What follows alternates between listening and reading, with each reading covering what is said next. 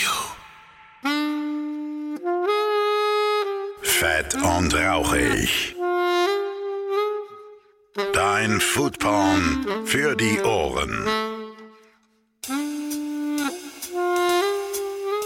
Und damit einen wunderschönen guten Tag und herzlich willkommen zu einer neuen Ausgabe von Fett und Rauchig, eurem Podcast für Essen, Trinken, Genuss und allem, was so mit der Gastro zu tun hat. Ich bin immer noch Phil Klausen und heute entführe ich euch an den Ort, wo mein ganz persönlicher Lieblings-Nuss-Nougat-Aufstrich hergestellt wird. Nein, es ist nicht Italien, es ist Gonnersdorf bei Kadolsburg in Franken.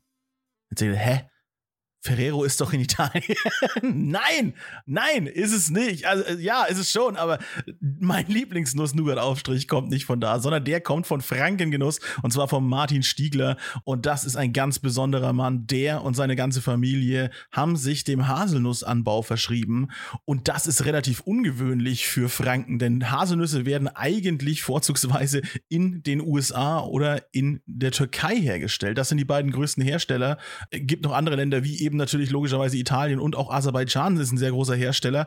Aber Martin Stiegler versucht das alles hier in Deutschland zu schaffen und eben in Franken bei mir direkt um die Ecke, kann man sagen. Ich bin da, glaube ich, 40 Minuten hingefahren. Und das mache ich auch gerne immer mal wieder, um mir diesen geilen Nuss-Nougat-Aufstrich zu holen. Äh, die haben natürlich auch noch mehr Sachen, sprechen wir gleich im Podcast drüber. Ne? Alles dreht sich bei denen um die Haselnuss. Und wie das passiert ist, wie man drauf kommt, Haselnüsse mitten in Franken anzubauen, ob das leicht ist, ob das schwer ist, darüber quatschen wir. Wir sprechen natürlich darüber, was es für verschiedene Produkte aus Haselnüssen gibt und was man unter anderem auch aus den Schalen machen kann. Also so, so viele, viele, viele schöne Sachen. Das ist eine sehr, sehr interessante Folge. Hört da unbedingt rein. Ja, jetzt dranbleiben. Ne? Am Anfang immer gleich, ne? Die Leute drin halten. Ne? So ist es halt eben. Liebe Freunde, sonst wisst ihr ja nicht, was ihr machen sollt. Ne? Ihr wisst Bescheid. Ihr hört jetzt die komplette Folge bis zum Schluss. Danach gibt es eine wunderbare Bewertung für diesen Podcast. Der braucht eure fünf Sterne. Ne? Ich gebe mir so viel Mühe jedes Mal. Da könnt ihr noch mal ein paar Sternchen da lassen. Ne? Schreibt irgendwas rein. Macht mir geile Haselnuss-Emojis rein. Ist mir auch völlig egal. Macht, macht was ihr wollt. Hauptsache geile fünf Sterne. Und dann kommt der Podcast auch ein bisschen nach vorne. Und natürlich immer großen Dank an die Leute, die diesen Podcast natürlich auf Patreon unterstützen. Ihr seid natürlich die allerbesten, die Elite, ne? meine, meine liebsten Leute. Aber ich mag euch eigentlich alle ziemlich ganz gerne, mit, mit oder ohne Geld. Hauptsache, ihr supportet diesen fantastischen Podcast. Und jetzt geht's los. Viel Spaß. Und da bin ich auch schon mitten in Gonnersdorf und vor mir sitzt der Martin. Wunderschönen guten Tag. Servus, hi. Servus. Äh, wir sind auf eurem Hof, auf eurem Anwesen, kann man sagen, der großen Haselnuss-Dynastie. Sie heißt ja wenig übertrieben, aber ja. ja, ja, ganz genau. Wir sitzen, wir sitzen in deinem Büro und thronen über eurem Laden, eurem Hofladen, weil alles bei euch ist ja ein bisschen transparent, ne? Ja, das ist uns ganz wichtig. Also die Kunden sollen uns beim Arbeiten zuschauen können. Also auch bei der Büroarbeit hier oben. Ja, das Sofa steht im anderen Büro, also schaut es zumindest so aus. Na, Spaß beiseite. Es ist, ähm, passt einfach zu uns. Wir sind offen und ehrlich und bieten ein offenes, ehrliches, transparentes Produkt an. Und das soll der Kunde mitbekommen und wir wollen das im Kunden auch transferieren. Das ist das Beste, dass man so ein bisschen zugucken kann dabei. Ne? Stiehlt auch so ein bisschen die Neugier, was hinter dem Produkt steckt. Ne? Man möchte ja wissen, was man da kriegt. Äh, vornehmlich, was man bei euch kriegt, sind ja eben Haselnüsse.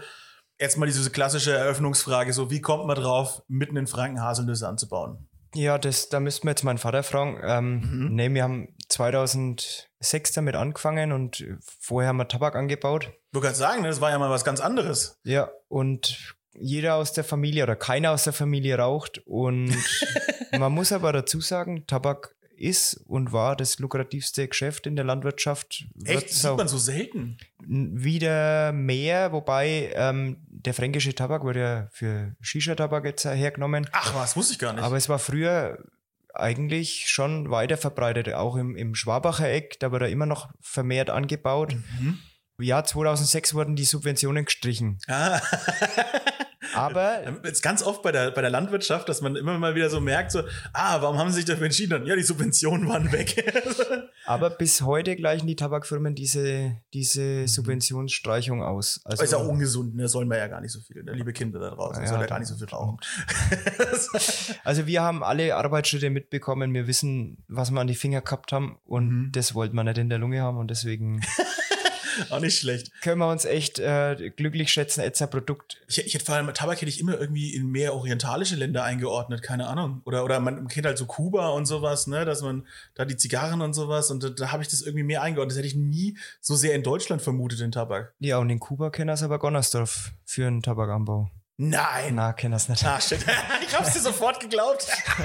Geil. ähm, ja, nee, aber das äh, ist natürlich, ich war ja da erst 14, Mhm. deswegen, ich hab's halt mitgemacht. Ja, ja, klar. War kürzlich halt so auf dem Bauernhof, Mhm. aber man hat sich jetzt nie so richtig damit identifizieren können. Auch am Anfang mit den Haselnüssen Mhm. noch nicht, die wurden gepflanzt. Das war für mich als pubertärer Bub ähm, äh, Haselnüsse pflanzen, Scheißarbeit. Mhm. Aber man ist dann ja so langsam reingewachsen in das Ganze und die brauchen ja sechs, sieben Jahre, bis sie erste Erträge abwerfen. Ist man dann ein Stück weit mit reingewachsen und ich habe dann Landwirtschaft studiert und äh, meine Eltern haben dann die erste Ernte gehabt, mal mit 100, 200 Kilo und haben sie dann in der Rewe Jahrmülltüte Mhm. verkauft. Aber schon geknackt, das war schon mal ein- ein Pluspunkt. Okay. Und das war dann eigentlich so die, der Sprung, wo ich gesagt habe, ist ein geiles Produkt, das gefällt mir.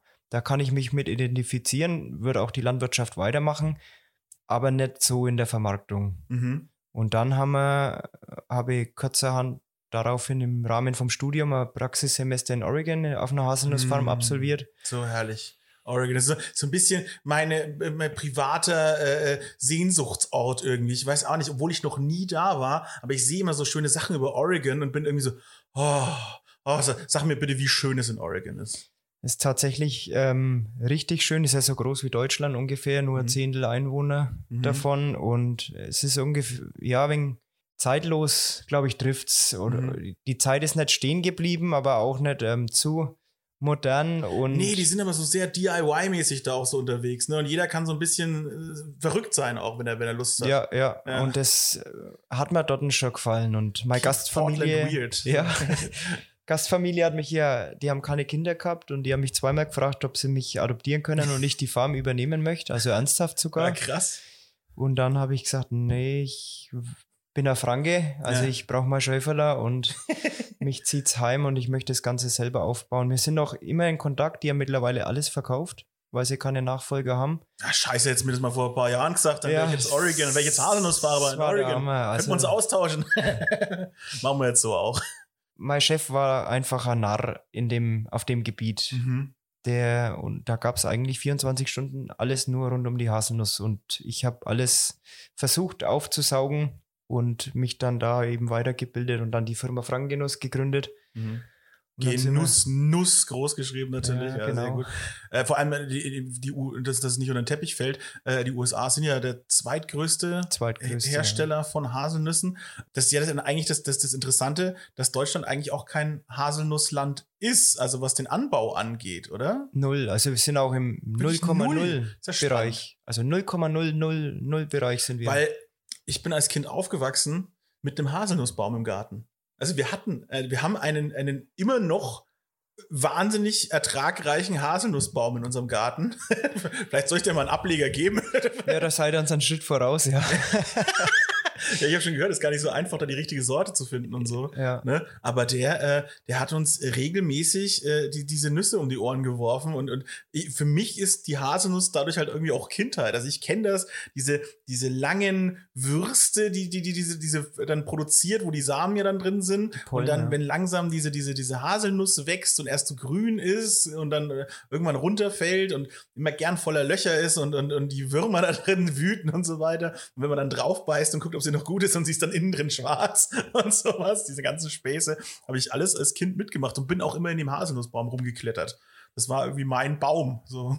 Das ist ganz, ganz witzig, dass es jetzt eben eigentlich gar kein typischer deutscher, äh, kein deutscher Baum ist. Ja? Ja, also so kultiviert in Deutschland sind wir in der Gesamtfläche, ich glaube mittlerweile bei 300 Hektar, mit, also in Gesamtdeutschland und in Bayern würde jetzt mal behaupten 150. Und da in Bayern hat es jetzt auch nichts in den letzten fünf, sechs Jahren nach vorne getan, weil es Mhm. gibt keine staatliche Beratung. Das Mhm. heißt, bei irgendwelchen Problematiken fehlt einfach die Anlaufstelle und vor allem die wissenschaftliche Forschung, was kann man wo, wann, wie machen. Du, du musst Pionier sein quasi so ein bisschen. Genau, und das ist, das ist jetzt gerade der schmale Grad, weil du bist ja schon mal Pionier im überhaupt funktioniert der Anbau und dann kommen aber noch Schädlinge dazu, dann kommen dann Mhm. Spätfrostereignisse dazu, wie kannst du da dagegen vorgehen und so. Also hast du dir mal, habt ihr mal eine Meldung rausgehauen, dass es euch irgendwie 75 Prozent der Ernte weggehauen hat? 2019, ja. Ja, krass. Das ist ja unvorstellbar für andere Landwirtschaftsbetriebe. 75 Prozent des Ertrags einfach ausgelöscht durch irgendwie späten Frost oder Spätfrost, genau. was? Ja. Irre.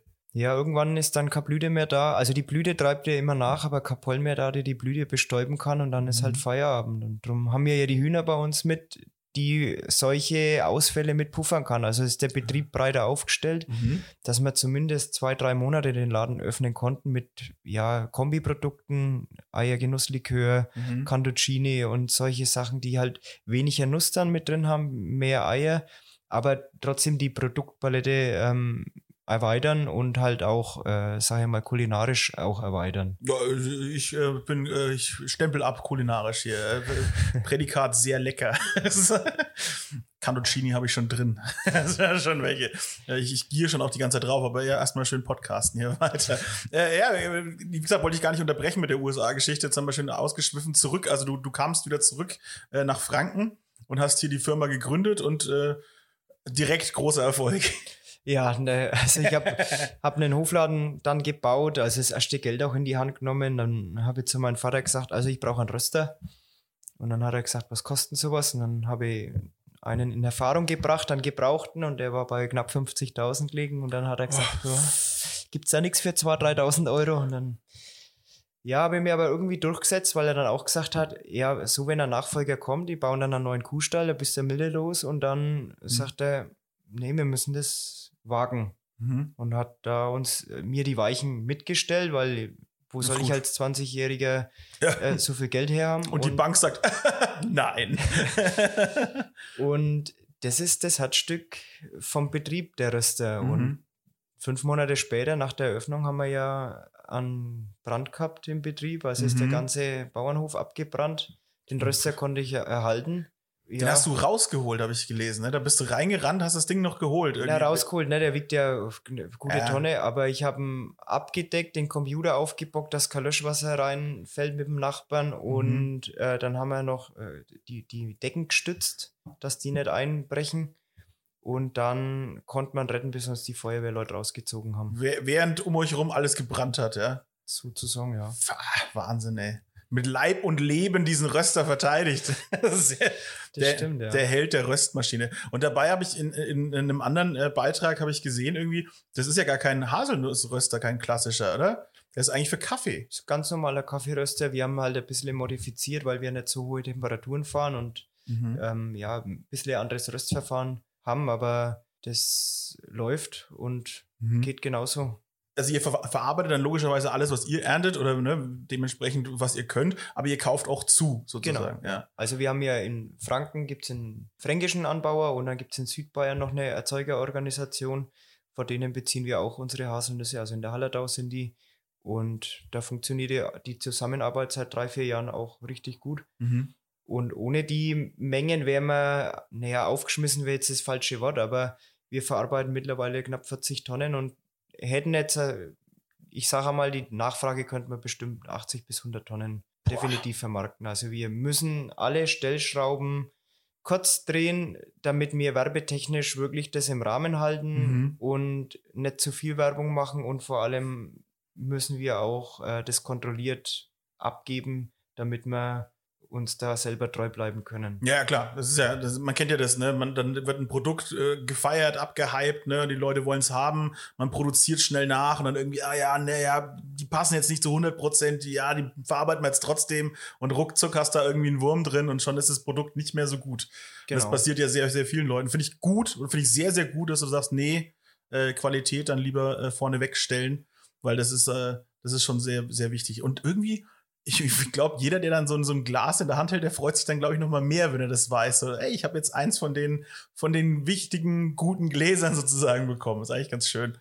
da gibt uns jetzt auch der Erfolg recht. Also wir haben wenig Kritiken und äh, ja, das zeigt einfach, dass wir ein gutes Produkt herstellen und das auch Mhm. sorgfältig herstellen und mit einem guten Gewissen verkaufen. Und da stehen wir auch voll und ganz dahinter. Was kann man eigentlich alles von so einer äh, Haselnuss äh, verwerten?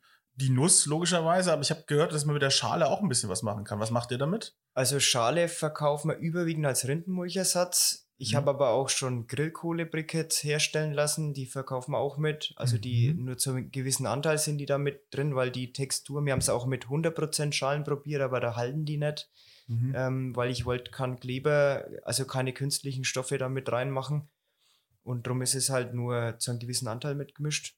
Aber haben eine, wenn sie mal an sind, haben sie eine enorme Hitzeentwicklung und vor Mhm. allem eine langanhaltende Hitzeentwicklung und mit der Nachwärme kann man noch unendlich viel Geflügel mitmachen oder, oder Gemüse oder sonst was. Also Da importieren sich manche Leute irgendwie super Spezialkohle aus Japan. Dabei könnte er sie hier auch haben mit Haselnussschalen. ja, ja. Das ist ja spannend. Und wir haben seit zwei Jahren einen Versuch am Laufen, wo wir Verpackungsmaterial mit herstellen. Mhm. Und der geht jetzt in die finalen Züge. Das ist ja auch cool. Das ist richtig cool, ja. Das heißt wirklich also ein, ein, ein ganz tolles Produkt, diese Haselnuss, die man dann auch ganzheitlich verwerten kann. Genau. Das ist gut. Ja, Klar, und theoretisch könnte man aus dem Holz auch noch Sachen machen, wenn er dann nicht ertragreich ist, der Baum. Das Ja. Holz haben wir, also auch von den Schnittmaßnahmen, oder wir mussten ja ausdünnen auch, Mhm. ähm, habe ich gechippt und es trocknet jetzt seit vier und fünf Jahren. Und es ist zum Smoken der Hammer, weil die so richtig süßlichen Duft abgeben. Mm. Also zwei Kunden habe ich schon, die das immer ein bisschen ausprobieren für ist ja uns. großartig. Also die Hermanns und das Forsthaus in Fürth. Äh, Ja, du, sagst es gerade, ne? Der große Alexander Herrmann, auch ein Abnehmer von euch. Beliebt in der Gastronomie sozusagen, euer Produkt auch. Und das ist ja auch immer nochmal so ein, so ein Ritterschlag, nochmal so ein, so, ein, so ein extra Qualitätsstempel, wenn halt die ganze große Gastro, die hier äh, bei uns in der Umgebung äh, angesiedelt ist, dann auch eure Nüsse bezieht. Ich glaube hier auch Tafelzieher und so weiter. Ne? genau, ja. Also ja. die, mit die geilste Patisserie, die wir hier in der Gegend haben, sagt auch, nee, geil, Haselnüsse aus Franken.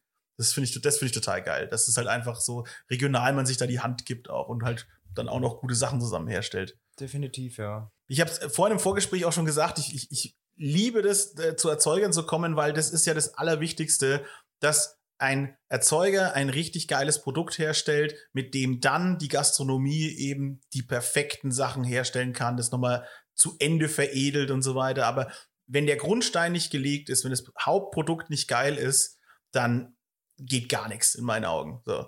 Das ist jetzt auch bei der, bei der Haselnuss. Wie erkenne ich denn jetzt als Laie eine gute Qualität von der Nuss? Puh, als, ja. Also Du kannst auch kompliziert erklären, ist auch kein Problem. ich sage mal, es sind schon viele Erfahrungswerte nötig, um zu erkennen, was mache ich jetzt mit welcher Nuss oder Mhm. welches Produkt stelle ich jetzt mit welcher Nuss her. Das weiß ich oft selber noch nicht, wenn sie zum Sortieren reinkommen, sondern Mhm. weiß es erst, wenn es danach sortiert ist. Ähm, es gibt Sorten, da geht das Samenhäutchen zum Beispiel schlecht weg. Die lassen sich nicht gut rösten. Die sind optimal für einen Naturverkauf oder fürs Mahlen oder fürs Backen, weil die sehr aromatisch sind. Aber dieses Häutchen geht halt nicht weg, deswegen will man die Dieses nicht. braune Zeug drumherum, genau. Genau, ja. ja, Und dann, die willst du ja nicht im, keine Ahnung, in der Schokoladentafel oder so haben. ja. Oder Stimmt. beim, beim Nougatmusen ähm, hast du dann einen gewissen Bitterstoff von dieser Haut und das, das willst du ja nicht. Mhm. Dann gibt es aber Sorten, die, die sind großfruchtig und, und sehr aromatisch und haben beim nach dem Rösten nicht den übelsten Crunch, sondern sind noch ein bisschen weich im Biss und das sind die, die Gastronüsse, sage ich immer, weil Mhm. die, die sind geschmacklich am besten und das i-Tüpfelchen drauf, das machen wir noch. Mhm. Also die, die, die Gastro. Ich erinnere mich ja eben auch ne, an diese wirklich ganz jungen, frischen Haselnüsse, dass es so ein ganz anderes Gefühl ist. Die sind ja so richtig, ja, fast wie Gummi so, ne? Das, dieses, das kommt dann, der, der typische Haselnussgeschmack, den jeder draußen kennt, kommt eigentlich erst durchs Rösten. Kommt drauf an, die frische Haselnuss ist ja auch geil. Also wenn es die Mhm. jetzt vom Feld und dann schnell knackst und Mhm. wir trocknen sie ja, aber wir machen es halt nicht industriell, sondern wir trocknen die sehr schonend und gehen auf dem oberen Bereich der Norm. Die Industrie geht auf dem unteren Bereich der Norm. Natürlich, verdammte Industrie. Und äh, ja, weil der, der Geschmack bleibt einfach dann noch mit drin. Das ist, Mhm. ist schon wichtig. Also es sind schon viele Prozesse, die da wichtig sind. Und auch das Nachsortieren mit der Hand ist auch nochmal wichtig. Aber im Endeffekt, wie kann man es einfach erklären? Wenn, wenn du die Nuss isst und sagst, sie ist geil, dann ist es eigentlich Ja. gut erklärt. Ja, das ist natürlich klar. Das ist, äh, ich rechne nur nicht jedem da draußen den optimalen Geschmack zu, sozusagen. Sieht man ja, ganz viele Leute essen ja echt viel schlechtes Essen. Da- Dagegen kämpfen wir ja an. Ähm, aber das, ja, ich glaube auch, dass man da äh, trotzdem auch wahrscheinlich ein bisschen über den, über den Wert oder über den Geldbeutel das wahrscheinlich auch definieren kann, so nach dem Motto, also so günstige 50 Cent Nüsse im Supermarkt, die sind halt in der Regel wahrscheinlich nicht geil. So, man muss schon ein bisschen was in die Hand nehmen. Am besten natürlich dann aus der Region das beziehen. Das kann natürlich jetzt in ganz Deutschland nicht jeder. Oder äh, was sind noch so Ecken in Deutschland, wo ein bisschen Haselnuss geht? Also mittlerweile, glaube ich, im, sind im Norden ein paar Anlagen auch angelegt worden, im Osten. Mhm. Ähm, aber ja. Wir haben ja Hörer aus ganz Deutschland hier, deswegen vielleicht interessiert es die. Bayern äh, ist schon so, ja, da wachsen auch die Besten dann. Das Natürlich, mir ist an mir, das ist ja nicht vollkommen klar. sehr, sehr, sehr gut. Also, äh, liebe Leute in Deutschland, habt ihr natürlich keine Chance. Müsst ihr natürlich wieder herkommen. Oder die, die 5% abfischen, die ihr noch in den Online-Verkauf reinstellt.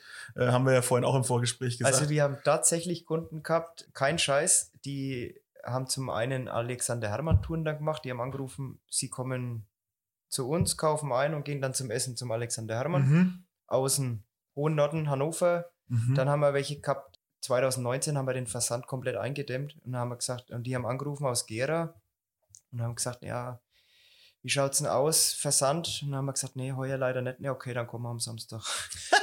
Hannover, Gera, also wildeste Kennzeichen wo da, sind. Ja, krass. Und das ist schon cool, ja. Oder viele verbinden es auch mit dem Urlaub. Ja, klar. Warum und fahren nicht, dann ne? da vorbei. Also mittlerweile haben wir uns da schon einen ganz guten Namen erarbeitet. ja, wie gesagt, lohnt sich. Sowas äh, sieht man selten. Ne? Wie gesagt, man kommt hier rein, Oh, jetzt kann man mal auch nach 20 Minuten äh, beschreiben, wo wir sind. Nee.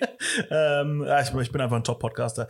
Äh, ihr habt diesen schönen, echt, diesen schönen Hofladen mit der großen Fensterfront. Ähm, wie gesagt, dieses Transparente, dass man eben auch äh, da reingucken kann. Und draußen habt ihr ja noch diese Genussschmiede. Ähm, du hast ja eben von dem, von dem Brand erzählt. Du hast ja auch gesagt, das ist irgendwie das letzte Gebäude, was stehen geblieben ist äh, nach dem Brand. Und das war die alte Schmiede eben. Ja? Genau, ja. Und die haben wir restauriert und eben, wenn der Hofladen nicht geöffnet hat, ist die Genussschmiede eben bestückt mit den Produkten, die wir noch verfügbar haben. Und da halten wir uns auch genügend zurück, dass wir zumindest ein paar Produkte ganzjährig anbieten können, mhm. damit der Kunde nicht immer vor verschlossener Ladentür steht. Weil den Laden haben wir ja in der Hauptsaison mit der Ernte bis Weihnachten safe offen. Mhm. Dann je nach Verfügbarkeit der Produkte meistens bis Ostern. Und ansonsten ist er ja dann eigentlich meistens zu.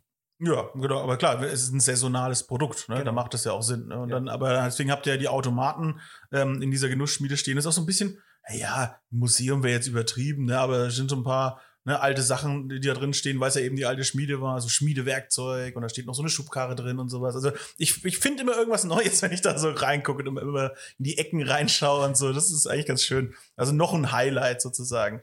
Und äh, neben den Produkten sind ja dann, äh, also neben den Produkten von der Haselnuss habt ihr ja dann auch dann die, die Eier da drin in so einer Styroporbox, habe ich, hab ich gesehen. Genau. Und äh, ja, eigentlich alles, die Grillkohle, ihr habt es auch so ein bisschen verteilt, ne? die Grillkohle steht auch immer so im Eck. Also ist mehr oder weniger alles kaufbar, bis auf die Werkzeuge wahrscheinlich ja. da drin. Das stimmt, ja. Finde ich ganz gut. Und ihr bietet ja auch äh, Führungen auch noch an, habe ich auch gesehen, ne? Ja, in der, in der, während der Saison eigentlich, wenn es jetzt dann losgeht, nächste Woche haben wir dann die erste.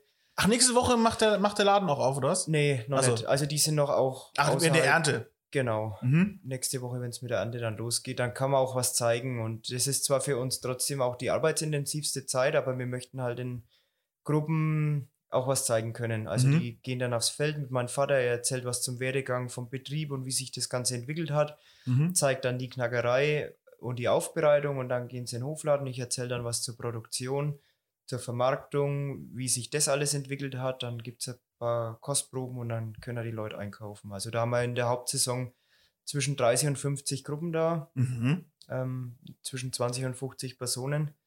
Und das ist natürlich auch nochmal ein, ein Betriebszweig vom, vom Betrieb. Klar, logisch. Das ist eine moderne Landwirtschaft, ne, die dann auch noch zulässt, dass man eben reingucken kann.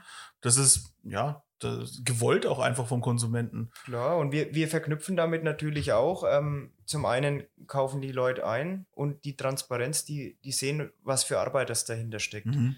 Und viele gehen da raus, auch mit einem gewissen Bewusstsein, dass die Nuss nicht einfach bloß runterfällt und ist dann im Laden, sondern dass da wirklich 20 Arbeitsschritte dahinter stecken, bis die Nuss im Laden ist. Ja, ja, logisch, klar. Ihr fangt die so auf mit Netzen, glaube ich, habe ich ja irgendwie mal gesehen. Teilweise, ja, ja. Und dann müsst ihr die aufsammeln. wie auch immer, ja, so, so mit, mit, mit diesem Staubsauger habe ich gesehen, Genau, habt ihr da? Ja. Oder wahrscheinlich auch mal irgendwas mit per Hand noch hochgehoben und so was weiß ich, ne? Und dann, dann äh, muss das ganze Zeug hierher. Und die, die, wie, wie knackt ihr eigentlich die Nüsse? Da haben wir eine Knackmaschine gebaut. Eine Knackmaschine. Ja, es sind zwei gegenläufige Walzen, die müssen vorher nach der Größe kalibriert werden.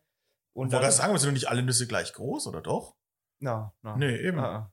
Da Ja. gibt es ja längliche, das ist Ja, eben, aber wie, wie, wie schaffst du es dann alle zu kriegen? die mit einer Siebtrommel mit verschiedenen Lochungen und dann werden die nach Größe Ah. kalibriert und dann, Na dann gut. werden sie geknackt, ja. Das war dann eigentlich total logisch. Moment, wie soll er das jemals schaffen? Naja, gut, der Profi wird es ja können. ja, ja, aber sehr gut. Und dann, ähm, ja, genau, dann kommen die geknackten Nüsse. Dann, dann, wie kriegst du, und dieses Häutchen, wie geht das ab? Auch in der Trommel dann oder was? Ja, im, Im Röster dann. Also Ach, das die ist brennt runter. Das ist sortenbedingt, also die löst sich oder halt eben nicht. Und komplett, komplett runter kriegen wir es eigentlich nie, aber ich sag mal, bei Sorten geht es bis zu 70, 75 Prozent. Und ähm, kommt auch wieder auf die Sorte an, ob es dann Bitterstoffe abgibt oder eben nicht. Ist ja auch die Frage manchmal, ob es gewollte Bitterstoffe sind, ne? Je, nachdem. Also es gibt ja Gerichte, wo das vielleicht sogar Sinn macht. Genau, ja. Und wo wir da gerade auch sind, äh, diese ganzen Produkte, die ihr herstellt. Also zum einen natürlich die äh, oftmals äh, erwähnte, oft kopierte, selten erreichte Nuss-Nougat-Creme, die ihr gemacht habt. Witzig übrigens, als ich hergefahren bin, ganz aktuell kam irgendwie raus, dass diese Ah, egal, ich kann den Namen sagen, ich bin ja von nichts gesponsert, äh, dass Nutella eine echt scheiß Note bekommen hat. Ja, doch, habe ich auch gelesen, ja. Und dann so, ja geil, und jetzt war ich hier gerade zu, diese, zu der besten Nuss-Nougat-Creme, die ich je gegessen habe. So. Und dann währenddessen wird äh, die Konkurrenz abgestraft, finde ich ganz witzig. Konkurrenz kann man da nicht sagen, weil ich da. Nein, da bewegt euch ja nicht auf einem Niveau.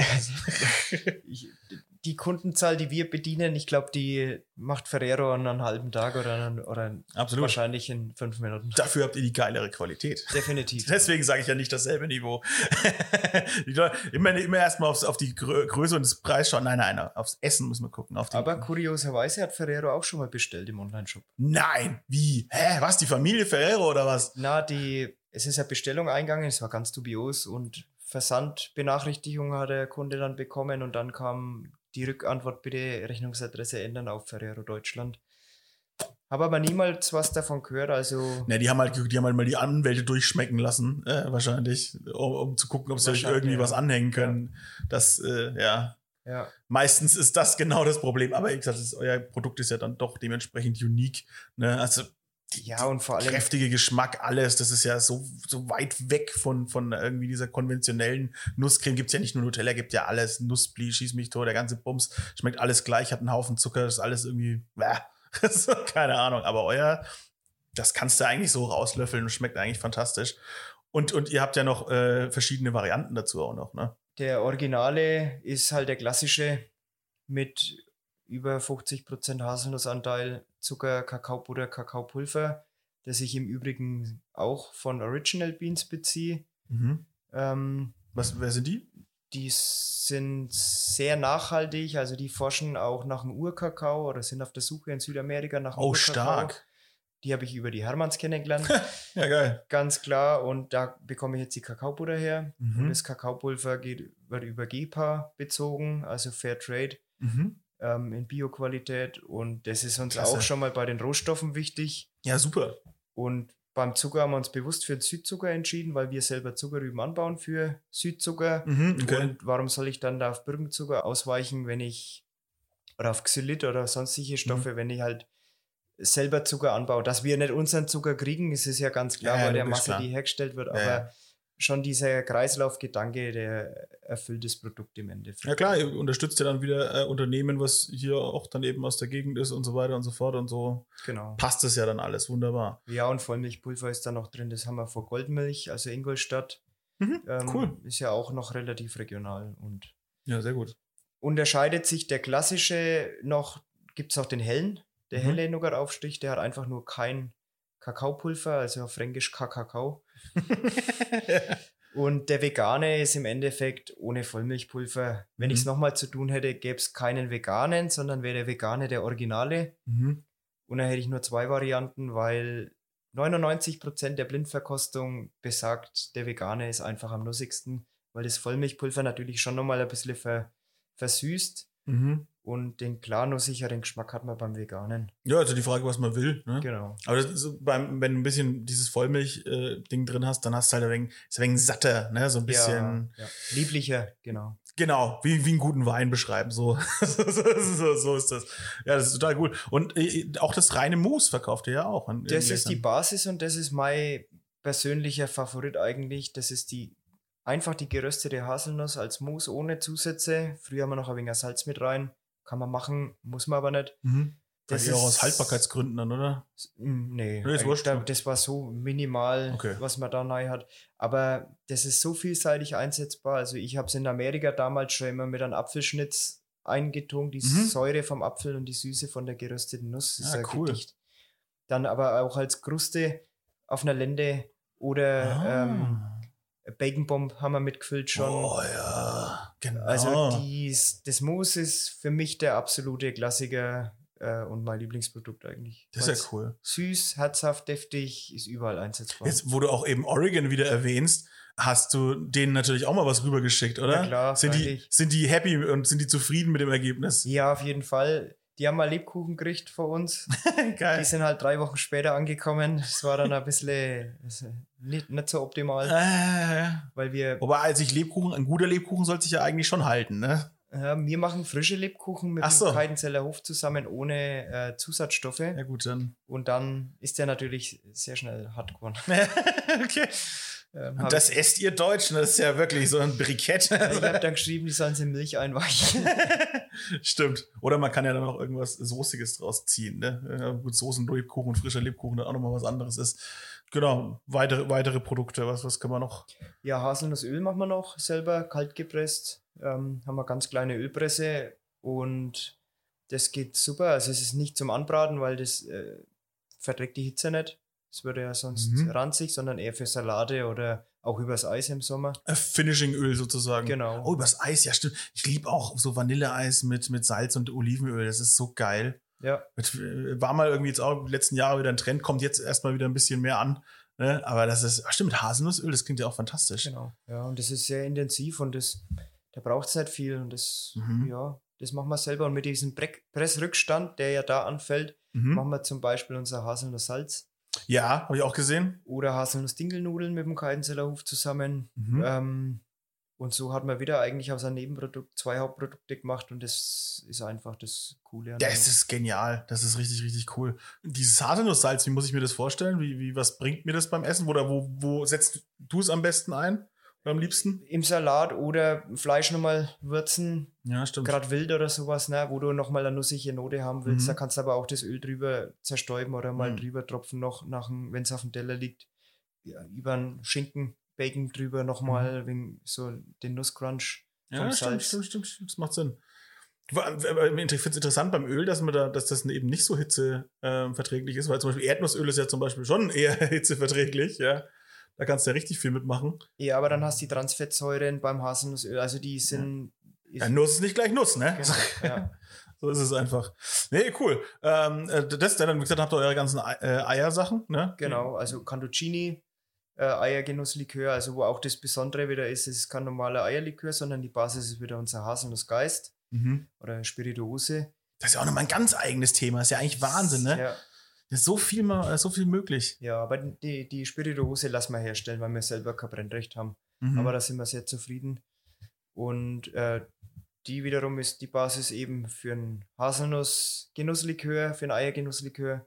Und dann machen wir noch Kuchen im Glas und haben schon noch ein paar Ideen. ja, ich wollte gerade sagen, was, was, was kommt da noch? Kannst du was teasen? Ähm, ja, eigentlich nicht, nee. Es bleibt wieder natürlich immer, es sind immer Geheimnisse, ist ja klar. Ist ja klar. ja, Ideen sind da noch und nöcher, aber wie heißt das Sprichwort, Schuster bleibt bei deinen Leisten? Mm. Wir wollen das, was wir machen, gut machen und dann wollen wir auch die Zeit uns nehmen, wenn wir ein Produkt entwickeln, dass das halt auch reifen kann. Mhm. Beim Nougat-Aufstrich bin ich ins kalte Wasser geschmissen worden, den habe ich eineinhalb Jahre danach noch optimiert und jetzt bin ich Mhm. im, im Finish eigentlich. Ja, krass. Das hat der Kunde gar nicht mitbekommen, aber ich war halt mit der Textur noch nicht so zufrieden und das, Rechn- das Verhältnis zu Kakaobutter und, und jetzt bin ich beim optimalen äh, Mhm. Produkt für mich. Ja, ja, klar. Also ganz, ganz äh, in, in Frieden ziehen lassen sozusagen zum, Genau. zum Kunden. Aber klar, dass man immer so ein bisschen rumoptimiert und so weiter. Oder vielleicht findet man irgendwie eine neue Technik oder ein, ein, kriegt ein anderes Gerät oder sonst irgendwas, dann verändert sich ja auch wieder. Aber das ist ja das Schöne am wirklich im Kleinen hergestellten, ne, aus der Manufaktur eben, ja. Da ist nicht immer auch alles 100 Prozent so, ne. Und soll es auch gar nicht unbedingt sein, ne. Du weißt ja auch gar nicht, was kriegst du für Nüsse, was, was bringt die Ernte dieses Jahr. Genau, ja. Und, und jede Röstung und in, in eine Charge passen 22 Kilo rein. Jede Röstung ist anders. Ja. Jede, komplett. Da Kann man eigentlich sagen, dass das Jahr 2022 war das ein gutes Haselnussjahr? Oder. An und du sagst, 2019 war so schrecklich? Also die, ich sage mal, der Start vom Frühjahr war sehr gut. Mhm. Wir haben kaum Spätfröste gehabt, haben einen ergiebigen April noch gehabt mit Regen und dann ging ja die Trockenphase los. Mhm. Und das ist aber auch noch machbar. Wir können bewässern und auch viele unserer Kollegen können bewässern. Ach, tut ihm gar nicht so gut, die Trockenheit. Könnte man jetzt denken, wenn Türkei und USA, da sind ja doch viele, recht viele trockene Stellen auch, ne? Oregon hat ungefähr Gut, dasselbe Oregon, Klima, stimmt. Aber dafür im, im Herbst, Winter einen doppelten Niederschlag. Ah. Wie wir jetzt. Wir sind ja Trockenregion hier. Und da hat es ja fast, also in drei Monaten gar nichts geregnet fast. Mhm, ne? War jetzt krass, Und ja. Vor allem bilden sich ja jetzt oder vor drei, vier Wochen haben sich ja schon die Fruchtanlagen fürs nächste Jahr gebildet und wenn da nicht ausreichend Wasser da ist, Mhm. dann hat der Baum massiv Stress und das merkt man dann schon im nächsten, bei der nächsten Ernte, weil der Aha. ist ja gerade in der Phase, ich gehe in die Reifebildung von der diesjährigen Nuss, ich habe meine männlichen Kätzchen, ähm, die ich versorgen muss und ich habe den weiblichen Blütenstand, den ich versorgen muss. Also irgendwas leidet dann drunter, wenn nicht genug Wasser da ist. Also Mhm. wir konnten den Wasserhaushalt gut äh, füllen, aber wir haben jetzt so einen Schädling da, der ist seit zwei Jahren bekannt. Braunmarmorierte Stinkwanze, wenn es interessiert. krass. Und da gibt es noch gar nichts, weder äh, im konventionellen Bereich als auch im ökologischen Bela Bereich als Nützling gibt es noch nichts dagegen, was in Deutschland ähm, Mhm. angewendet werden darf. Und der hat's auf die Haselnuss abgesehen. Auf alle Obstkulturen oder viele Obstkulturen und der macht auch schon in Italien Millionen Schäden, aber ähm, es gibt einfach noch nichts, weil diese Samurai-Wespe, die diesen als Nützling, die Mhm. diese Wanze fressen soll, die ist noch nicht zugelassen. Hm. Aber die könnte das, äh, Das wird jetzt, genau, das wird jetzt erforscht. Was macht die Wespe, wenn dann keine Wanze mehr da ist? Ja eben, dann ist die Frage, wird's dann eine invasive Art? Äh, Bringt die quasi die anderen Wespen um, die, die bei uns hier leben? Ah, das ist ja schwierig, ne? Aber da merkt man halt auch, wie alles zusammenhängt. Ja. Ne? Also auch jetzt, ne, auch diese Trockenphasen, die wir jetzt haben, ja, die dann eben vom Klimawandel einfach kommen, da, da merkt man dann doch so, ja, okay, und plötzlich trifft es halt irgendwie unsere heimischen Bauern, die dann sagen, ja, Leute, ist halt total scheiße, wenn ich hier kein Wasser habe. so, und da, wo man sich halt vorher so gar keine Gedanken drüber gemacht hat, weil ja, bei uns passt ja irgendwie alles. Wir haben ja relativ ausgeglichene, dachte man halt immer ausgeglichene Wetterverhältnisse, aber äh, man sieht jetzt eben in den letzten Jahren, nee, gar nicht. Deutschland ist vergleichsweise sehr, sehr trocken. Ja. Das ist schon echt. äh, ja, und vor allem auch diese ganzen Extreme. Also wer es jetzt noch nicht erkannt hat, dass der Klimawandel da ist, den, Mhm. Weiß ich nicht, der läuft mit geschlossenen Augen durch die Welt. Also, ja. Oder halt versucht es irgendwie auf, äh, aus Habgier und Profitgier irgendwie äh, wegzudichten. Ich sage immer, die, nicht wir, nicht die Natur arbeitet mit uns, sondern wir müssen uns an die Natur anpassen und da müssen wir halt einen gemeinsamen Nenner finden und, Mhm. und da müssen wir mehr drauf Acht geben und Ja. dann kann das klappen, aber wenn es nicht schon zu spät ist. Das ist doch ein wunderschönes äh, Schlusswort, ja? dass wir auf die Natur aufpassen sollen, dann am besten zu Leuten wie euch gehen, die auch helfen und mit, mit auf die Natur aufzupassen und mit der Natur zusammenarbeiten. Und äh, ja, finde ich schön. Finde ich schön. Ich wünsche euch ganz viel Erfolg weiterhin ne? äh, und noch viele schöne Ideen für, für die Haselnuss. Ich werde dabei bleiben. Ich freue mich drauf, auf alles, was es da gibt. Und dann danke ich für deine Zeit. Ja, top. Sind die vier Stunden schon rum, ja? Die vier Stunden sind rum, ja. 40 Minuten oder vier Stunden, was, was ist das kein Unterschied. Alles klar. Mach's gut, ciao. Ciao. Pod You. Fett und rauchig. Ein Pod You Original Podcast. Idee und Moderation Phil Klausen. Produktion Phil Klausen zusammen mit dem Funkhaus Nürnberg. Gesamtleitung Pod You Patrick Christ. Alle Pod You Podcasts findest du auf podyou.de und in der Pod You App. Podcasts für dich aus deiner Region.